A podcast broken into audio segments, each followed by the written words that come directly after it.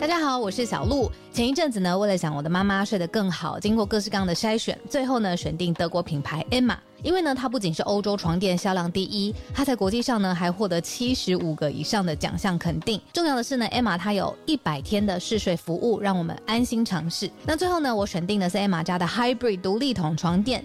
试躺之后呢，我就给它一个 hashtag 叫做云朵般，因为呢这一款床垫它有很强的包覆感，所以躺进去之后就像被云朵包住一样，很舒服，很有安全感。另外呢，这一款床垫的透气度也很好，外层呢有一个布套，它是可以拆下来清洗的。所以最近如果有睡不好想换床垫的听友呢，可以把握母亲节的期间艾玛的床垫组合最低到五五折。那输入早安新闻的折扣码 Morning，额外呢还可以再打九折。相关的优惠消息都在节目的资讯栏，欢迎大家点选链接了解更多。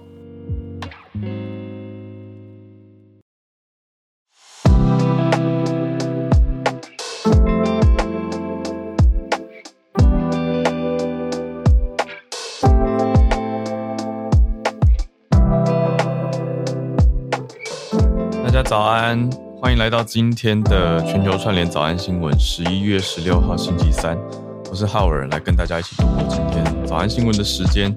小鹿今天需要去看医师，所以再继续疗愈他的喉咙，请大家多多担待一下，他再请了一天假。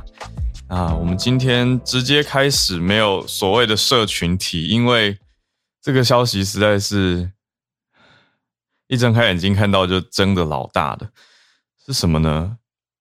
哎，很难过的事情啦，就是乌俄战争从二月底打到现在，在在这这个几个小时之前的时间，发生了一波九个月以来最大的轰炸，是从俄国方发出的大轰炸。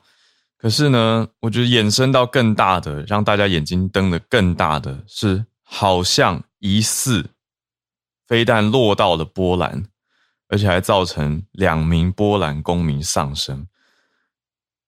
这事情有很多个 levels，就是也很多个 layers，就很多层啦。就是你说一方面，一方面你说，哎，那本来在乌克兰里面境内的这些灾情、这些伤害、这些这些人员伤亡，大家难道就相对不关注吗？就不是这样子说。可是当他碰到波兰的时候，为什么整个事件的层级又往上拉高了很多？因为波兰是北约国家，所以说。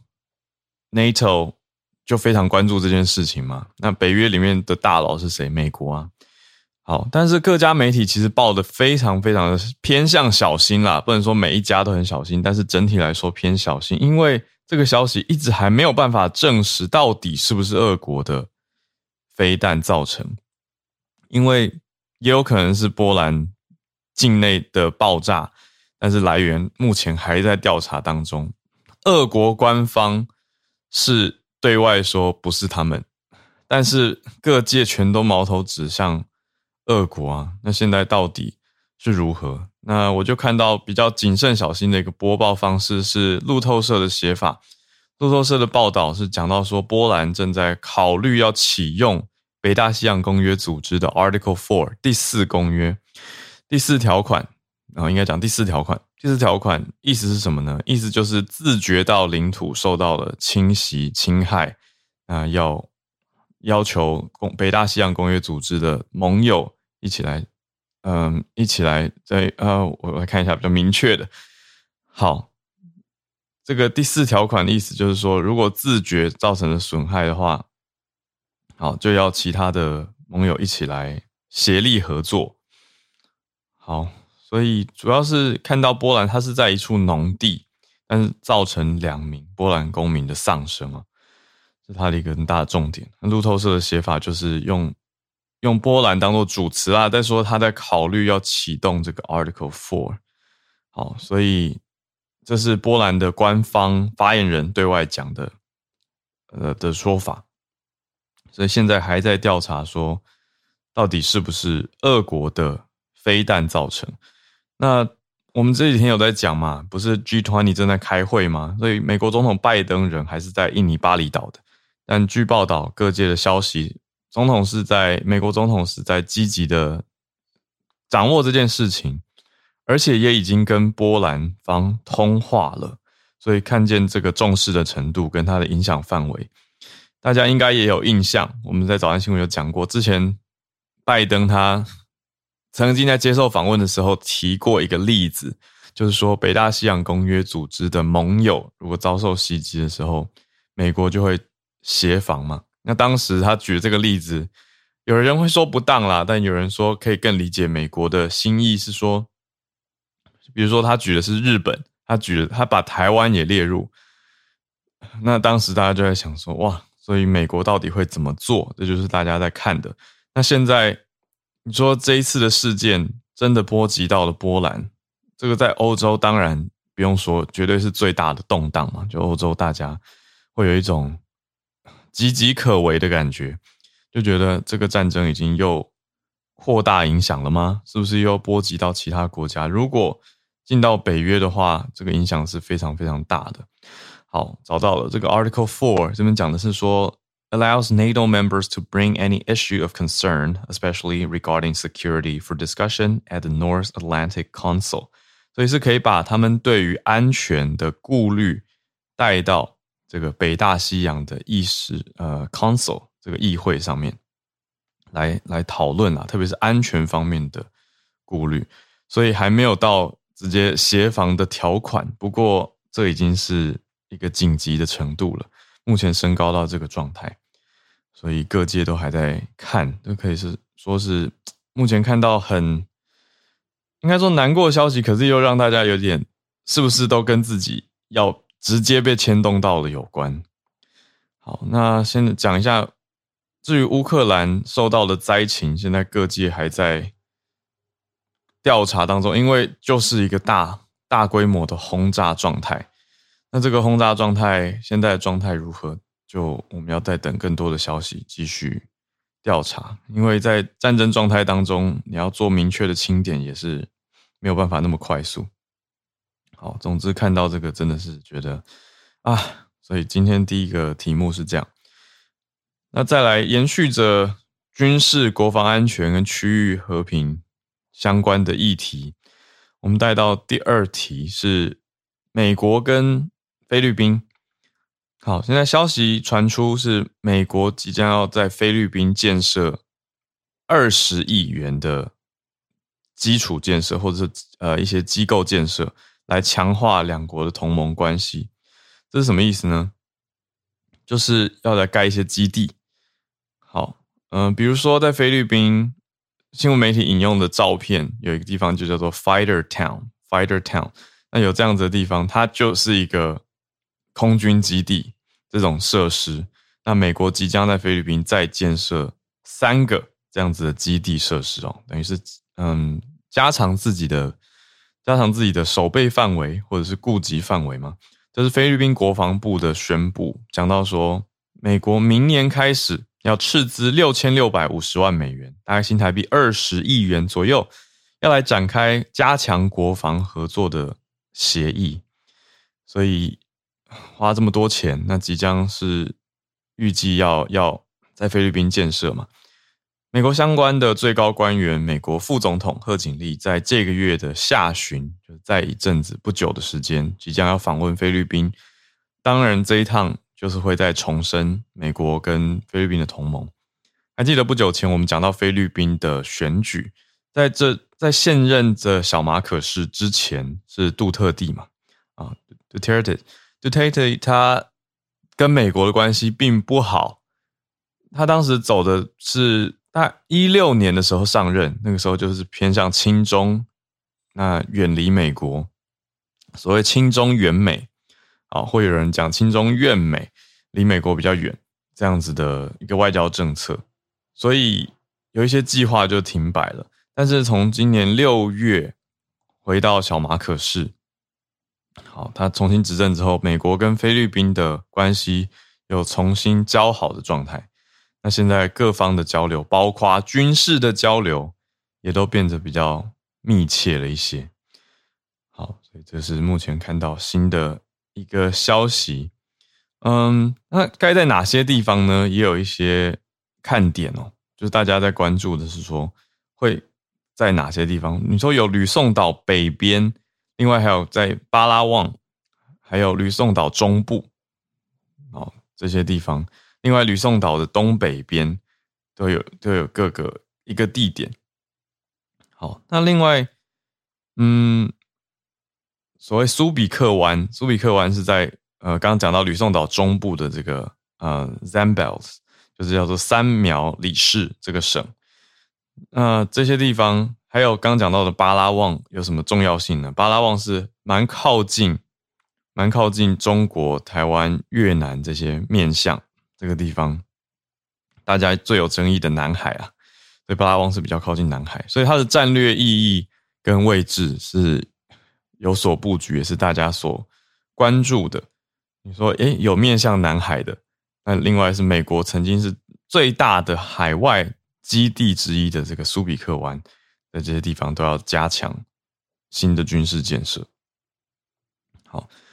那他们的最后、最终、最终这个法源基础是什么呢？就是菲律宾跟美国有一个共同防御条约，是一九五一年签的。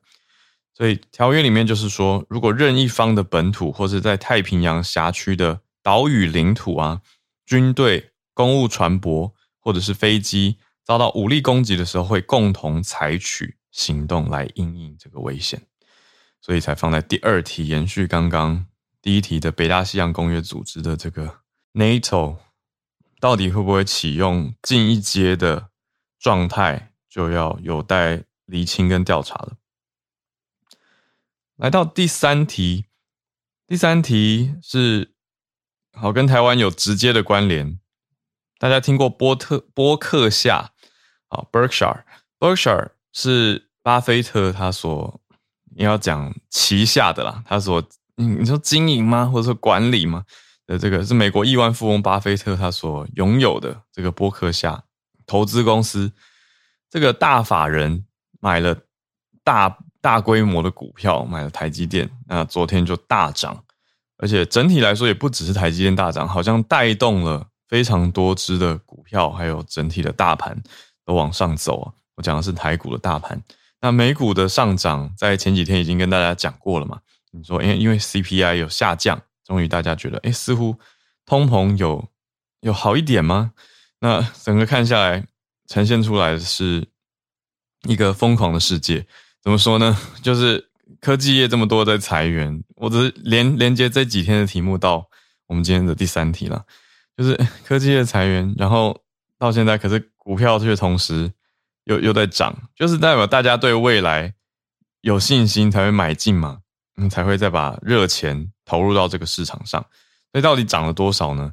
还有买了多少呢？巴菲特他的博客下呢，买台积电的 ADR，这个 ADR 叫做美国存托凭证 ADR，买了四十一亿美元这么高的金额，那台股就反应良好嘛，台股涨了百分之二点六二，整个大盘那来到一万四千五百点这样子的不错的一个位置上。那现在这个买进的价值这么的高，可以说是蛮罕见，而且是对外直接宣布，也让大家都知道的一个状态。那呈现出来的是，大家想说，哎，现在到底是牛还是熊？就你说熊市，但是却却这么开心，那那到底是什么呢？哦，这个是根据一个每一季公布的美股十三 F 的报告里面有规定说。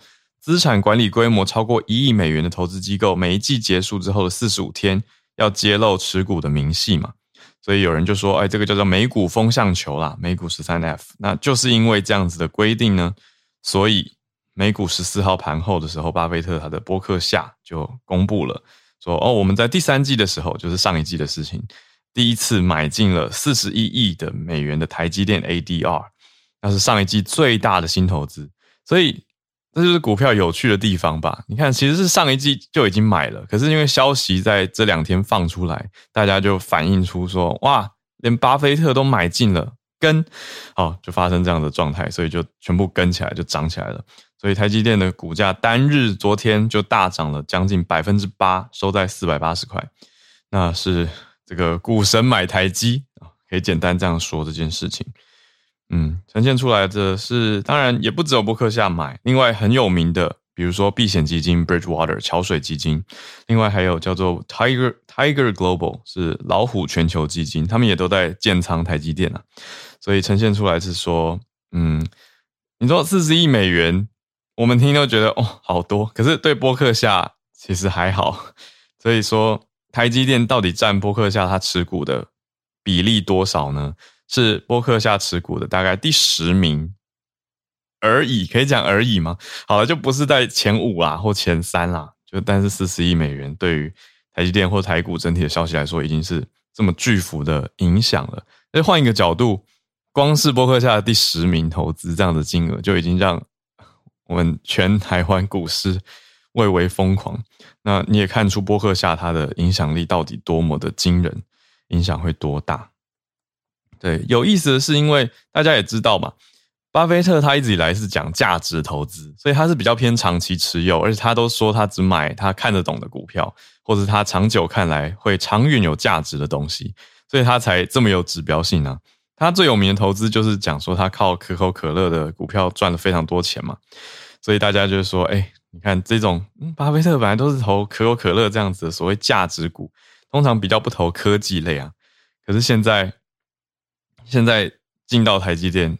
也买了不少，还进到他手上，嗯，比比例的第十名。那这样不懂的东西不要买。所以现在是巴菲特跟伯克夏突然看懂了台积电吗？可以这样说吗？好，这个就要问比较专业的各位了。好，就是如果各位专业投资人有在看长期看的话，可以看到比我现在看的更多的脉络，也欢迎补充给我这边。好，这这是我们现在这几天的消息整理出来的认知啦，还要加上我对我对。过往巴菲特他的一些投资哲学所所浅薄的了解，就跟大家分享。好，所以现在大概的状态是这样子。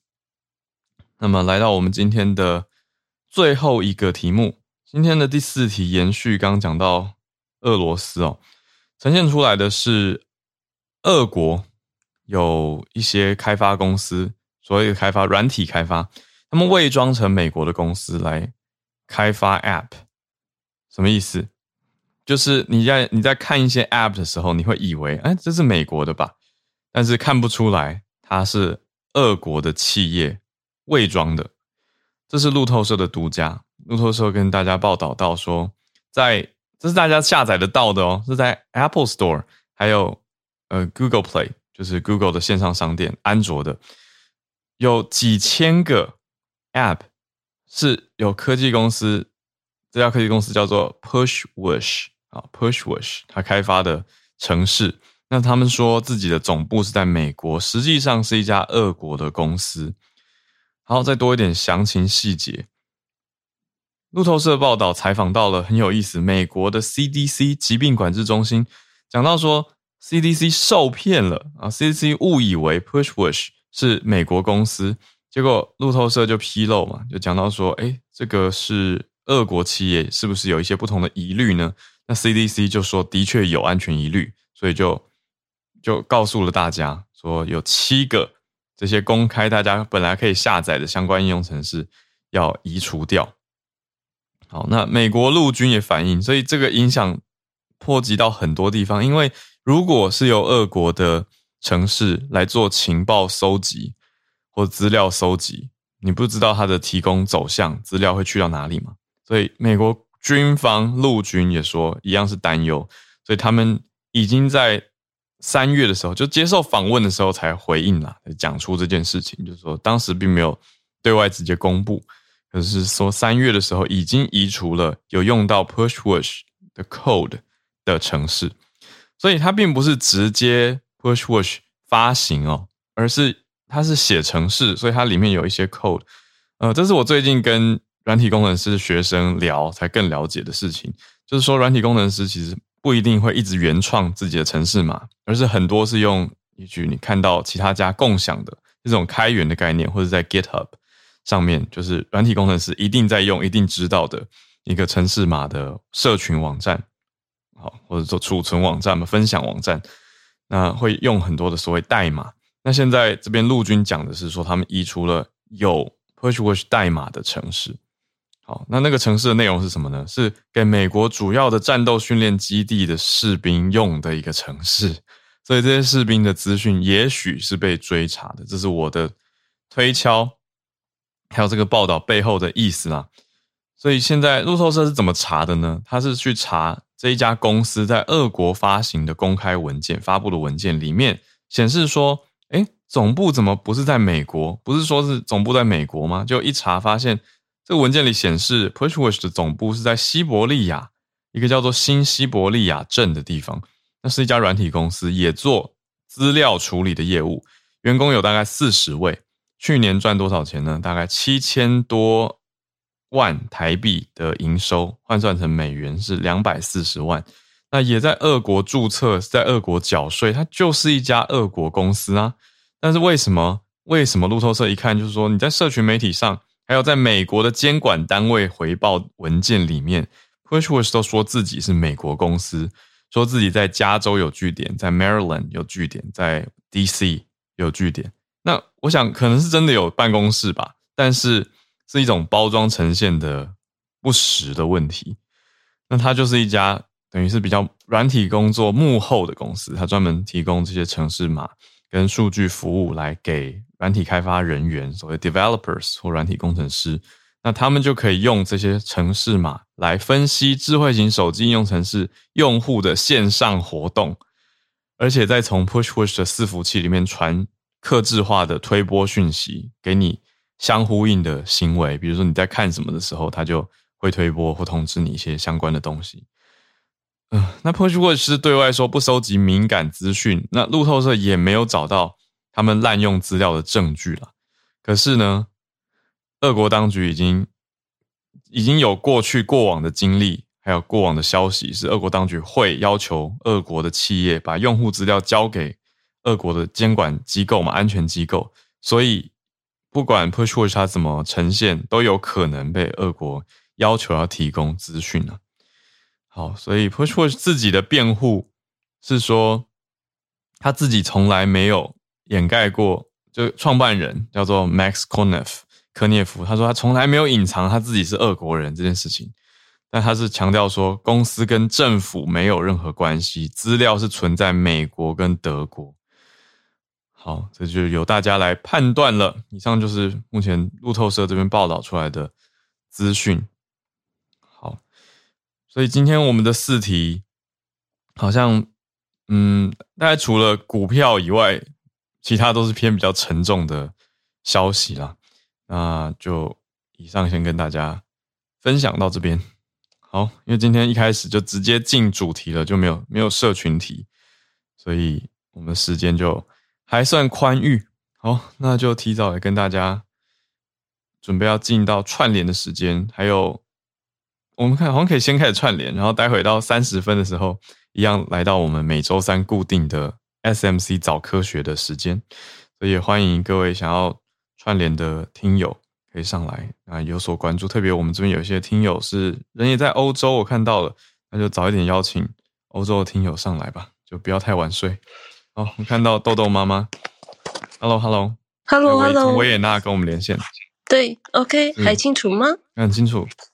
嗯，然后今天啊，那个听到乌二消息，嗯，还蛮快蛮及时的。然后目前的话，可能还没有最新消息，因为现在还是晚上，可能要等到大概明天之后。当地媒体应该也已经有一些报道，一些快报，对，就是一些快报。然后其实奥地利本身的媒体都不会不会有跑马灯这种概念哦，所以就是一个讯息，那比较深入的解析跟报道都会都会在可能在隔天。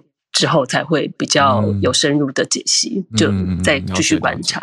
然后今天要来分享的是昨天我自己亲身遇到了，就是呃五月的时候，呃叶老师有分享过巴黎罗浮宫的蒙娜丽莎被奶油蛋糕袭击的事情。对对，然后这些名画被攻击的状况，在欧洲各大博物馆六月、七月。九月、十月都一直不断在发生，然后这些号称要唤起世人环保意识、气候变迁变化的激进分子，其实是盯上世界各大名画出手，十月的时候，伦敦国家美术馆的梵谷的向日葵被丢了番茄汤。嗯，德国的博物馆莫内的甘草堆这幅名画被马铃薯泥攻击。嗯，十月底时，我们荷兰海牙的朋友跟我说，嗯，荷兰博物馆海牙博物馆的名画戴珍珠的耳环少女被环保人士抗议，抗议的人是把自己的光头粘在那幅画上。对，嗯，然后这股风潮最近吹到了奥地利。上个礼拜，他们是把自己粘在自己的整个人粘在维也纳自然史博物馆的恐龙化石的前面。嗯，昨天，呃，其实就是是我我的今天上午，就是昨天上午，抗议人士在 Leopold Museum 列奥波多博物馆的克林姆名画上面直接泼上黑油。那我自己是因为我昨天就刚好在这个博物馆当中，对，所以。其实昨天周二是奥地利传统节日的 Leopoldtag，所以这个同名的博物馆在每年的这一天是免费带大开放的，就是会有非常多的游客。嗯，那我们家刚好就跟这个呃泼油事件就擦身而过，然后其实是事件发生在大概早上上午的十点多左右。那我们当时是在楼下的呃呃儿童工坊。做美术美劳，然后后来才上去到风呃呃，就是那幅克里姆名画的展馆。那当时我们就看到一个封锁线封在展馆的当下，然后以为是人流，因为人潮太多人流管制。那殊不知原来那个就是案发现场。不过呃，整个呃博物馆还是井井有条的持续运行，也没有清空。展场，所以呃，我们后来是朋友的丢讯息才知道说，哦，原来克林姆的名画被气呃那个抗议分子盯上，被泼油了。对，那我们才哦那时候才恍然大悟，说啊，原来我们这次入馆前面，馆方要求所有的游客将他的外套、背包，包括你呃有时候大家会旅游的时候会贴。呃，贴身在身上的小包包，嗯，所有的包包你都必须要寄物，然后人高马大的安保人员就是一个接一个，那就是为了要防防止这样的偷袭事件。那他们是怎么带进去的？对，这就是我接下来要讲的。一山还有一山高，这次的油漆包，他们是藏在一个女生平常生理期用的扁扁的热水袋哦，藏在腹部里面。夹带在衣服下面，被夹带入场的，然后就也有目的性的泼黑油。泼黑油的原因是因为，呃，这个博物馆的活动的赞助商是 OMV 这个石油公司。那最近这个石油公司准备要呃开发新油井，开钻钻出新油井，所以呢，这些抗抗议分子特别选了克林姆这个生与死。然后还有泼黑油的的方式来表达他们的诉求。那其实呃，我的呃，我的那个呃，file 里面有有一一则报道是有一个报道罗列了所有名画被攻击的经过。嗯，对，那这一系列的事件，这一些抗议人士在选择目标，其实都是有特意选择有防弹玻璃加强保护的名画当做标的，就是不会伤到画作本身啦，只是最多伤到画框，对不对？对，但是其实还是有很多的画作，它是被泼框框跟。画作本身其实是有连在一起的，嗯，对，所以那个画框本身，像克林姆的这幅画，它是连画框本身都是有历史意义的，嗯，所以你说虽然有所选择，不会伤害到画的本身，但是其实有些画的本身会上，只是上釉，它的这些浓汤、马铃薯泥还是会有渗入的危险，所以在看到当下，真的是大家其实。呃，你说他能达到他的目的吗？不一定，对。但是周边的游客也都很义愤填膺这样子。嗯嗯。对，那抗议人士的立场就是说，气候变迁之下，我们未来连粮食都没有得吃的，你们眼中的艺术还能存在吗？你应该保护这些艺术品，还是保护我们人类的生命？对，这个就是他们要引发的思考点。那其实，嗯，在呃嗯，回到了就是博物馆本身，其实这一波风潮。就是各大博物馆都有发生，其实各大博物馆都有所提防。那那现在呃，各大博物馆很怕自己都被变成下一个攻击目标，所以强制的寄物都是必要的措施。那大家除了寄物之外，如果你有随身真的需要带东西，那你的手机啊、钱包啊、药品包药品要进入展馆的话，都要。装在透明的塑胶袋当中。但但是博物馆方面也觉得这样子其实会降低大家来访的意愿，而且还有安检部分，其实没不是每一个博物馆都像西班牙的圣家堂。或是像巴黎的罗浮宫有那样像这么有设备跟人力，对设备那个有像机场这样子的安检的人力，所以对博物馆方面来说都是非常大的考验。然后就是有一个博物馆人士就默默的说了说，为了这些环保人士的抗议啊，我们必须要帮更多的艺术品安装防防弹安全玻璃，然后这种玻璃的材质比一般的玻璃还要。不环保很多，那这样还值得吗？对，这就是一个反思。嗯，对对对对对。所以，如果最近有要到欧洲博物馆参观的旅人，请不要觉得遇到这些很龟毛、很烦人的案件是觉得在就是在刁难大家，因为他们非常最近的事情。对对对，因为一路从五月攻击到十一月，而且应该还没有停止，因为这些人是后面是有好像是有财团在支持的。对，那我再将一些讯息的报道再整理给大家，这样，对，那这是今天我的分享啊。然后那个维也纳圣诞市集已经开张了，对，然后热红酒一杯没有涨得很夸张，大家乱猜六七八哦，大家欧洲呃欧洲人本身都在猜，只涨到四点二到四点五，所以还是可以喝。有机会的人，大家有机会还是可以来维也纳圣诞市集。等一下，你刚刚说的六七八欧是如果。涨很贵才会变那个价钱，对啊，对对对对对，四点多欧是正常的，涨一点点。对对对对，我们澳我们维也纳人，大家在那边猜说啊，大概可能六六六七欧这样很可怕，因为去年是去年大概是四块出头。三点九，去年是三点九，对对，今年就涨到四点五，只有涨到四点五，还好还还可以喝，还可以喝这样子。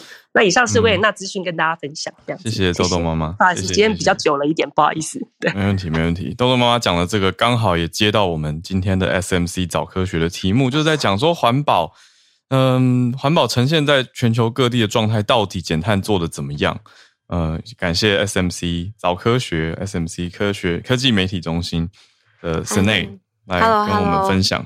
早安，早安，早安，Hello，早安。呃，我我有点想要那个也提一下豆豆妈刚刚说的这个抗议。其实德国 SMC 他们有一整个就是邀请非常多专家在嗯观察或是回应这这越来越极端的这种环保激进分子的运动。这样，嗯，那。嗯，我等一下可以把它贴在社团里面，只是它是德文的，大家可能要用翻译把它变成翻成英文。嗯嗯，这里面有蛮多讨论，就是这一类的行动，它其实建制在一个对民主制度是信任的前提上面。嗯，那如果大家对于这件事情的反弹越来越严重，或是甚至有呃整个社会的氛围是越来越严苛的，就对这一类的运动，它其实有时候。它牵涉的不只是气候运动，它有时候也是牵涉大家对于民主制度的信任。所以我觉得这一题其实有蛮多事情可以讨论，也可以思考的。那我等一下就把它贴上去。不过我就要回到 今天原本要跟大家聊的这个全球碳计划，就是这个碳计划，我们在上上礼拜三的时候，嗯，那个。澳洲的 SMC 跟纽西兰 SMC 还有台湾就合合开一场记者会，但这场记者会他开的时候报告还没有发布，那为什么要先开？就是希望记者有比较多的时间，他可以准备这个新闻，然后也可以在呃，就是关键的这几天可以去采访他想要采访的科学科学家或专家这样子。嗯，那上礼拜五呢，这个 Global Carbon Project 的团队就发布了这一年度就是二零二二年的全球碳预算报告。那这份报告预估，他为什么说预估？是因为今年还没完全过完嘛？嗯，所以他就是剩下十一、十二月，他是用推估的，但是一到十月的资料是有的。他说，嗯，今年的二氧化碳排放量不仅没有减少，其实还会增加一 percent，达到四百零六亿吨二氧化碳。那这表示，如果我们把控制全球升温在嗯一点五度 C 内当做减量目标的话。那我们人类可以排放的二氧化碳的量，大概只剩下三千八百亿吨。嗯，那，嗯，所以，所以这个意思是说，我们现在不是说现在升温是一点一度吗？那要控制在一点五度以内，那剩下三千八百亿吨的一个算是一个扣打嘛？可是这到底是多少？对，就是呃，他们如果去算，如果每年都像今年这样排放量这么多的话，那三千八百亿吨，它有点像碳预算，就是我们还有这样这些预算，大概九年就把它用完，也就是九年内呃，我们九年后，我们大概就是就会遇到一点五度 C 这个这个这个这个温这个温度这样。但是他们就科学家算这件事情，因为都是预估的，他不是说我们如果把二氧化碳排放控制都对都控在三减三千八百亿吨，升温就一定会停在一点五度。他是说，如果我们控制在三千八百亿吨，那大概有五十 percent 我们可以控制在一点五度 C。好，就还是有五十 percent 是我们可能还是会超过。但总之，如果我们都是像今年这样排碳的话，那我们还有九年就会到一点五度 C。嗯嗯，那三千八百亿吨是怎么样的一个目标？是困难吗？还是适中？我觉得是很困难，因为大家如果去想，大家。之前都会说，在 Kobe 那一年，其实在帮呃 Kobe 在帮地球，呃，就是降温或是减碳这样子。那一年大概全球因为呃没有飞机啊，大家没有出门啊，没有使用石油啊，就各种各种，就人类的生活的活动几乎就是停变少。嗯，对。然后那一年的确降了大概十四亿吨。哦，对，但是要那样子，我们才能减到十四亿吨哦。如果我们每一年都可以减十四亿吨。那我们大概可以在二零五零年达到二氧化碳的零排放哦，但是我们不可能这样生活，对啊，对，所以这件事情是很困难的，就是嗯，所以这个报告里面有讲到说，今年的全球排放量增加，其中一个原因就是航空业的回温，嗯，所以石油的使用量也增加了。那如果只看化石燃料呃产生的二氧化碳排放，今年可能。高出二零二零年就是 COVID nineteen 之前的排放量，这样。嗯，那今年几个呃化石燃料排放大国指出，就预计今年的中国和欧盟的排放量会减少，但是美国、印度跟世世界其他的地区都是会增加的。嗯嗯嗯。那现在有乌俄战争影响到欧盟蛮多的嘛，所以我我们看到欧盟他们天然气需求也尽量的往下压。那这样有减少二氧化碳吗？嗯，对，其实减少二氧呃天然气的使用，但是煤就增加了，就是国家还是要使用能源，所以少了天然气，煤增加，所以这一来一往并没有太大改变。不过虽然煤的使用量增加，但它增加的幅度没有很，就是不太大这样子，所以整体而言排放量的确就像你讲是还是有减少的，没有错这样。那另外一个减少的是中国，因为他们现在还在清零政策嘛，所以就限制了经济活动的呃成成长。嗯嗯，那也就比如说它大幅度的减少房地产的开发，那水泥的排放量就降了百分之七 percent。哇，影响这么大？对，影响是很大，所以大家不生活，就大有有有种开玩笑，真的是不生活。对，地球上没有人类的话，地地球就会很快的就会复原了。这样，对那。美国的排放量其实是主要来自于天然气跟石油石油使用量增加。那印度是因为煤炭跟石油的使用量使得排放量都急剧上升。嗯，那其他地区包括嗯呃，就是地区之间的国际航空的移动，那这些排放量增加也是主要导致石油使用量增加。嗯，所就是这是主要的一个原因，这样子。嗯，那。我们刚刚讲这些化石燃料好像是很主要的，那会造成二氧化碳的排放嘛？那还有还有其他的吗？像刚刚听到水泥开发商的水泥，这样也是一个。对，就是另外一个比较大家会主要讨论的是土地利用的变化，嗯，会造成呃二氧化碳排放量提升。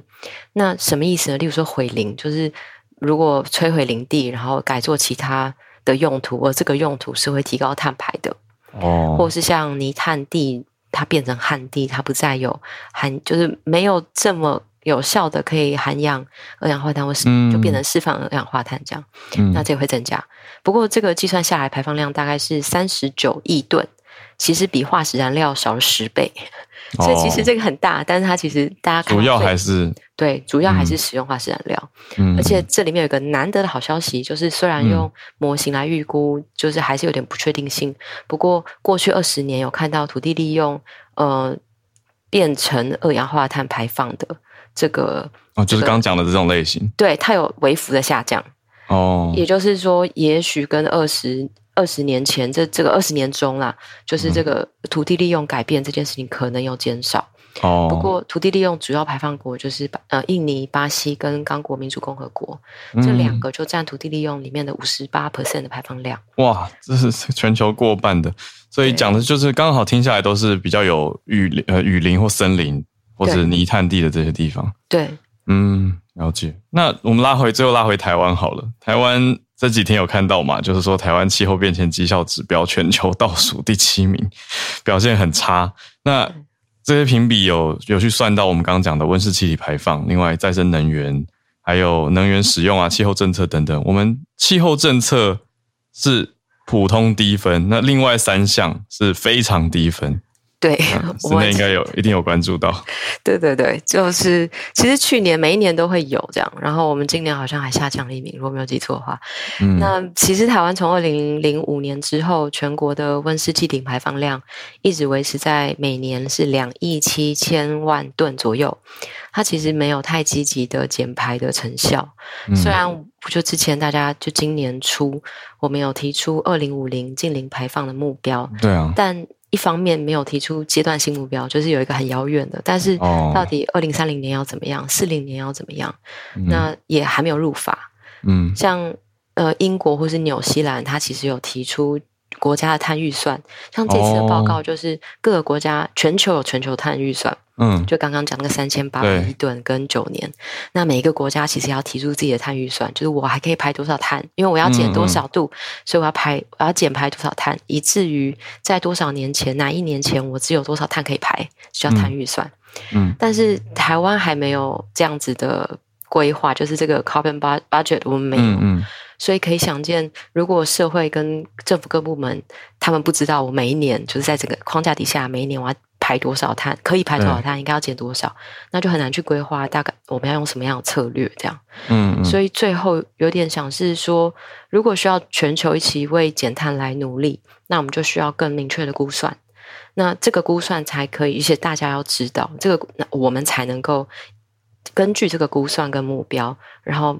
大家一起努力去找到一个最有效的减碳策略策略，那这样子的规划其实也就可以跟国际的讨论接轨。因为当国际在讨论 carbon budget 的时候，其实台湾是没有声音的。那我觉得我们这件就全球变迁呃气候变迁、全球暖化这个是全世界关注的焦点，就是 COP 呃 COP twenty seven 在各大报的 Science 版面已经连续攻占两周的嗯全版 Science 这样都是 COP seven 呃 COP 呃。COP twenty seven，COP twenty seven，对。可是台湾真的很少看到，我讲实在。对，所以我觉得这个是我们一旦有了这个，嗯，有了这个目标，然后我们可能就会有规划。那也就是我觉得我们可以，也就可有机会比较积极，可以跟国际来对话，这样。然后这是期待之后，很非常期待之后会发生的事情。嗯，非常谢谢今天的 SMC 早科学时间。我觉得让大家知道，我我其实也是第一次，或者说没。没过去没那么熟悉 carbon budget 这样子的概念，因为这个碳预算等于它不是钱，大家都会先想到钱，可它其实是排放量，还有一个时间的限制范围。嗯，所以让大家一起来学习喽。那这个感谢 SMC，谢谢 Snay 今天整理，谢谢。那我们在大家可以到社团去等待 Snay 或者 SMC 这边跟我们分享刚才提到的资讯。好，那我们先来连线到芭比好了，因为今天芭比跟翠翠看到的题目很相近，但翠翠昨天刚好跟我聊，那翠翠要讲的是比较偏向追踪报道，那我想可以由芭比芭比先来开这个题，就是昨天生日的芭比，芭比早安，好了，早安好了，这呃对，昨天大家应该都有看到那个快讯，就是全球人口突破八十亿，嗯，那这则就是在昨天呃十一月十五号嘛凌晨。一点二十九分，有诞生了地球上第八十一个人，就是这个达标宝宝，叫是在菲律宾马尼拉的女婴，叫做 Venice。对，但是这么多国家，大家应该很好奇，要怎么确定这个女婴是第八十个？对，那其实是在二零一一年的时候，人口数那时候即将要达到七十亿的时候，联合国人口基金会它就有指定当年的十月三十号是第七十亿人口日。嗯，但是发言人就有表示，没有任何人会知道第七十亿人口会诞生在哪里。那联合国这边也不会给予什么官方认证。嗯，但其实之前是有的。那只是因为发生过一件蛮尴尬的事情，就是在一九九九年的时候，联合国那时候有认证过十月十二号出生的一个波士尼亚的女呃男婴，他是第六十亿人。那时候呃，就是时任的秘书长他还抱着这个宝宝合照这样。嗯，但是这个男婴的家庭呢，一直陷在贫困当中，就不知道是不是这神之一报，所以。当第七十亿宝宝出生的时候，他们就比较低调一点，就说不会做任何的官方认证。嗯，那所以那一年就是第七十亿人口呃宣布的那一年，世界各地都有呃象征性代表七十亿人口之一的宝，就是自己都说那个那个人诞生的宝宝是第七十亿人。对对对对，那呃那一年跟昨天昨天达标的巴西人口一样，也是有一个在马尼拉的女婴叫做 Danica。她也是象征性代表之一，这样子。那其实联合国人口基金会它网站上有同整历年的人口记录，然后也会预测人口的总数，而且他们预测的人口数其实非常的准确。接下来就是预测在二零三零年左右会人口会增长到八十五亿，然后二零五五零年就会到九十七亿。嗯，那个图表是一个很暴增的那个，就是上升，大家可以搜寻参考一下。然后最后补充，呃，我们的歌曲创作者们就是很喜欢将人口的数量写入歌词，就跟季节时蔬入菜一样。但是盘点几个就是跟实际稍微有落差的歌词，就是被误导的世界人口数，就是在一九九八年的时候，徐怀钰的怪兽，嗯。大家不知道记不记得？那里面有个歌词是：“地球上明明有四十几亿人口，偏偏就是选中。”哎，对耶。但是他这一句错了，对他这一句就消失了十九点五四亿人。嗯，然后再到二零零五年，罗志祥的《呛死呛死》，他的歌词是：“五十亿人难得遇见了我，你运气还不错。”我不确定遇见遇见他运气算不算好，但是。当时的世界人口数是六十五点一二亿，对。然后在最近，呃，二零零七年是五月天的阿信跟陈绮贞合唱的《私奔到月球》。嗯，那对那一句是“这星球天天有五十亿人在错过”。那时候的世界人口已经到六十六点七四亿，可是他的意思可能是其他十六亿多都没错过啦。那比较 比较细心一点的是，二零一一年就是七十亿人口达标那一年，那一年黄鸿升有一首六十亿分之一的你，他有注意到就是那一年的人口数会在十月三十号到七十亿嘛，所以他有特地重录了一个七十亿分之一的版本，很细心。对，非常细心，很有远见。嗯，那最新的是八十亿的这首歌，也其实也被写进去了。就是有一个去年自己砸六百万出唱片的珠宝商歌手，叫做周矮红。嗯，这名字其实我也不太熟，我昨天查的时候才知道。嗯，他有一首歌叫做《Sunshine》，牵着手。那他的歌词是写：听说地球人口八十亿，为什么偏偏还是遇见你？那我不我不确定这是不是首例或是唯一啊，可是就也把它当成一个象征性这样。嗯嗯嗯，有兴趣的朋友可以搜寻 UDN 跟中央社的报道，以下跟大家分享。谢谢芭比的分享。再接续到我们东京听友翠翠也是关注这个相关的题目，那有看到不一样的报道面向吧？这个八十亿人，好好，早安。十亿的那个啊，我想说直接贴在社团，因为我 OK 不一样的题目，等于看到太多。因为刚好，因为 BBC 或是日本都有报道，还有包括那个台湾也有报道嘛，所以我们俩直接分享在社团就好。谢谢。那我今天来分享另外一个，就是这是 NHK 的一个算是专题报道，他就说，呃，你想要在日本工作吗？其实呢，日币贬值让亚洲青年改变了想法。那他先才，因为其实在日本，我们有一个叫做技能实习生制度。那我之前好像也有介绍过，就是嗯，比较多是像在那个建设公司，就是工地现场工作的工人。或者是说有关于长照，就是看护类的，还有包括嗯，像是我们在便利商店工作啊，或在超市工作这些外国人，其实是用这种叫做技能实习生的身份来到日本。那他们这个技能实习呢的一开始的本意是希望说，可以让这一些外国人来到日本学习到这些技能之后呢，可以带回自己的嗯，就是本国母国，然后可以让他们有一些怎么讲，对母国有一些帮帮助。但是其实现在这个制度啊，已经变成是，嗯，因为其实所谓到工地像这种比较属于怎么讲高劳动，然后高风险又比较辛苦的工作，或者是我们讲说像渔船呐那一些，还有长照业，这已经变成是日本为了怎么讲填补这一些就是流失的人才而就是所有所使用的一个方式。但是现在他们专访的一个。嗯，越南的员工，因为其实，在这些技能实习生里面，最多的呢，其实是越南的，就是实习生，现在大概有十六万人左右。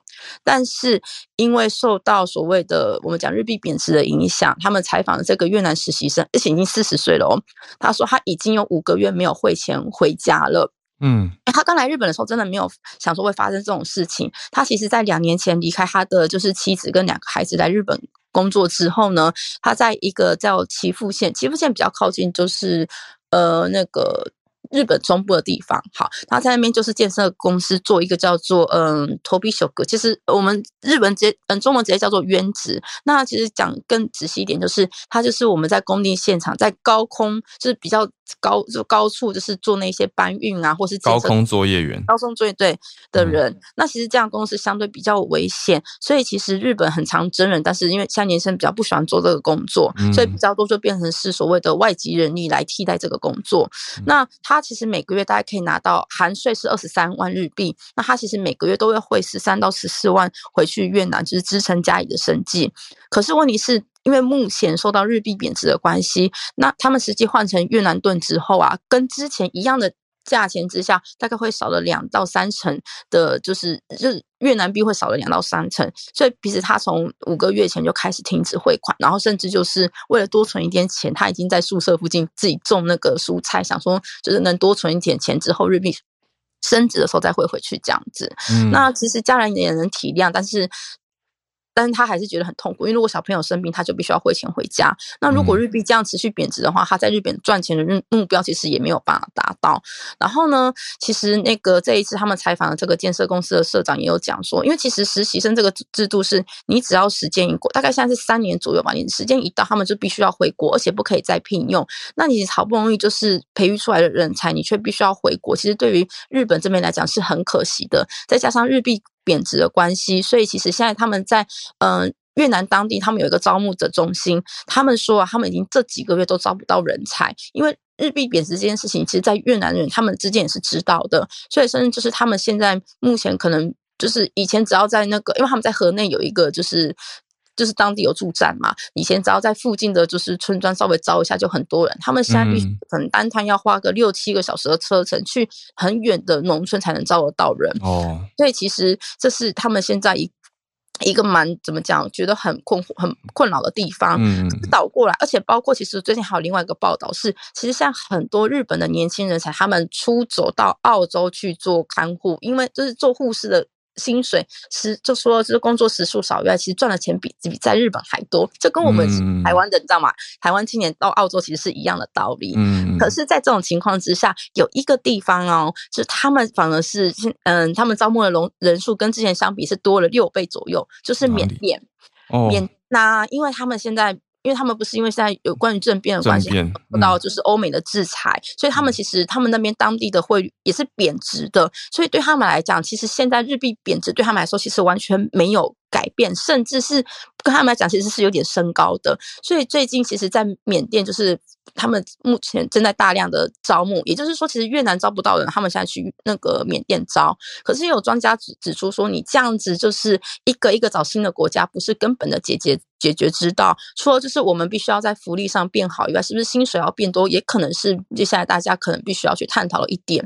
因为其实时不时在日本有出现，就是越南被虐待啊，可能就因此死亡，或是有就是很多的新闻，其实现在在日本也蛮多的，所以我觉得这也可能是原因之一。好，那这是我的分享，谢谢。嗯，谢谢翠翠。哇。好，日币贬值的后续影响持续着。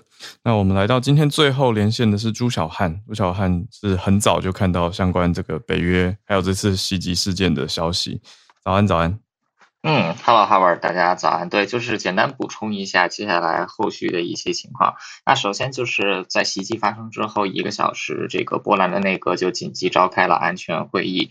那北约今天也就会召开就是相应的会议，因为现在呃很有可能会启用第四条。呃，另外北约在这个成立以来，就是一九四九年的时候，北约的这个宪章它正式这个出来。那其实现在第四条和第五条在历史上也只有一次被触发，就是二零零。二零零一年这个九月十一日，美国遭受恐怖袭击的时候，呃，第四条和第五条是被触发，呃，所以接下来看的话，最有可能是触发第四条。呃，而不是去触发第五条，但是一切还在未定之天。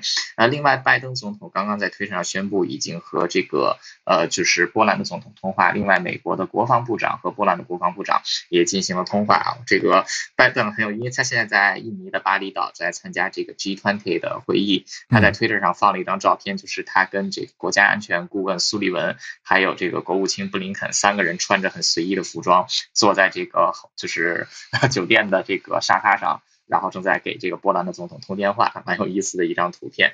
呃，另外一个相关的就是，现在在这个川泰峰会上的 G 这个 G7 国家也会单独开一个闭门会议啊，对此事件进行商讨。呃，另外同时就是北约东部的国家，包括这个波兰以及波罗的海三国，呃，现在这个与俄就是与这个就是呃俄罗斯、白俄罗斯还有乌克兰接壤的部队已经全部进入到了这种完全的战时状态，呃，就是是这种就是所有的这些呃原先不满员的单位已经全部编制完毕，所以就是二十四小时之内就可以立刻进行武装军事行动。那另外今天下午我也跟叶耀元老师简单的沟通了一下。等我们都会认为说，呃，首先可以肯定的是，对乌克兰的军事援助会大幅的加码。呃，另外就是就是尤其是在防空还有这种空中打击能力方面，因为现在就是地面能给的东西，就是除了美国的坦克，还有一些更先进的装甲车没有给的话，剩下的都给了。但现在还没有就是给乌克兰更多援助的，就是比较先进的战斗机，尤其是这个美制的啊 F 这个 F 十六。或者说是这个大黄，或者说是这个波音的大黄蜂。那现在来看的话，就是现在要加强乌克兰的防空的能力。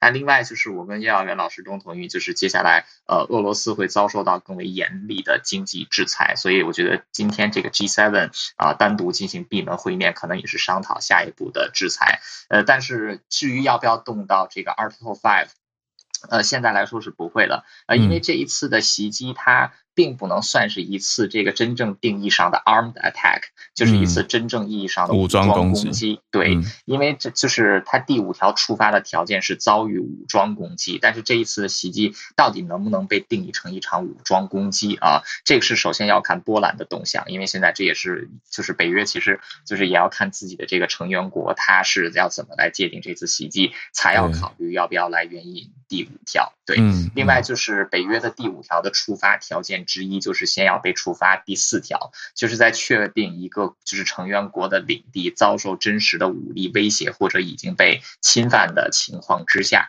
北约召开紧急的峰会来商讨是不是要动用第五条。嗯嗯，所以这个第五条的动用还是有很多的门槛的。嗯，好，就是这样，谢谢，谢谢朱小汉帮我们做这么好的整理。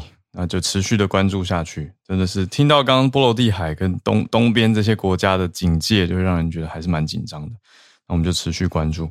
那今天的早安新闻就在这边差不多来到一个段落，谢谢今天豆豆妈妈、森内、还有芭比、翠翠跟朱小汉的分享还有整理啊。SMC 早科学的时间，结尾跟大家小聊个天，做结尾。嗯，昨天跟媒体朋友在聊天，非常有趣。媒体朋友。很惊讶，我们他有在听我们的节目，可是他很惊讶，我跟小鹿不是在同一个空间录音。他说我们声音听起来根本就是在同一个空间。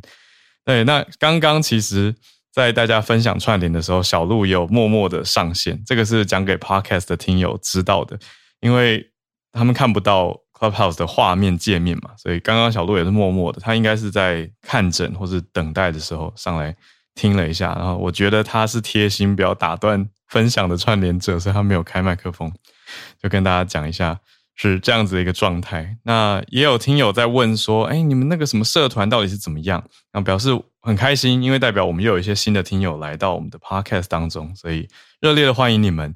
那要跟你们简单补充一下，我们有两个社团，一个是公开的，就在 Facebook，你直接找全球串联早安新闻，就可以看到一个偏黄色系的底图啊，很明显，它就是一个三万多人的听友公开社团。那大家可以在上面补充分享消息。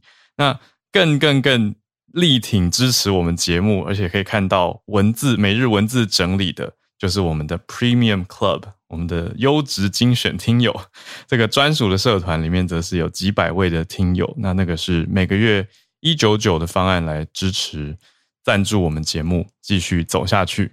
所以如果有兴趣的话，更多的资讯都在 Podcast 的资讯栏，其实可以看得到。就大家不要再迷路小羊走错家，跟大家说一下。总之，谢谢大家的支持。那今天是我们礼拜三的全球串联早安新闻。我们明天早上八点。小鹿应该就回来了，我们就再继续跟大家串联。All right，那今天谢谢大家，祝大家有一个愉快美好的小周末。很多事件都继续的关注关心下去，我们明天见，大家拜拜。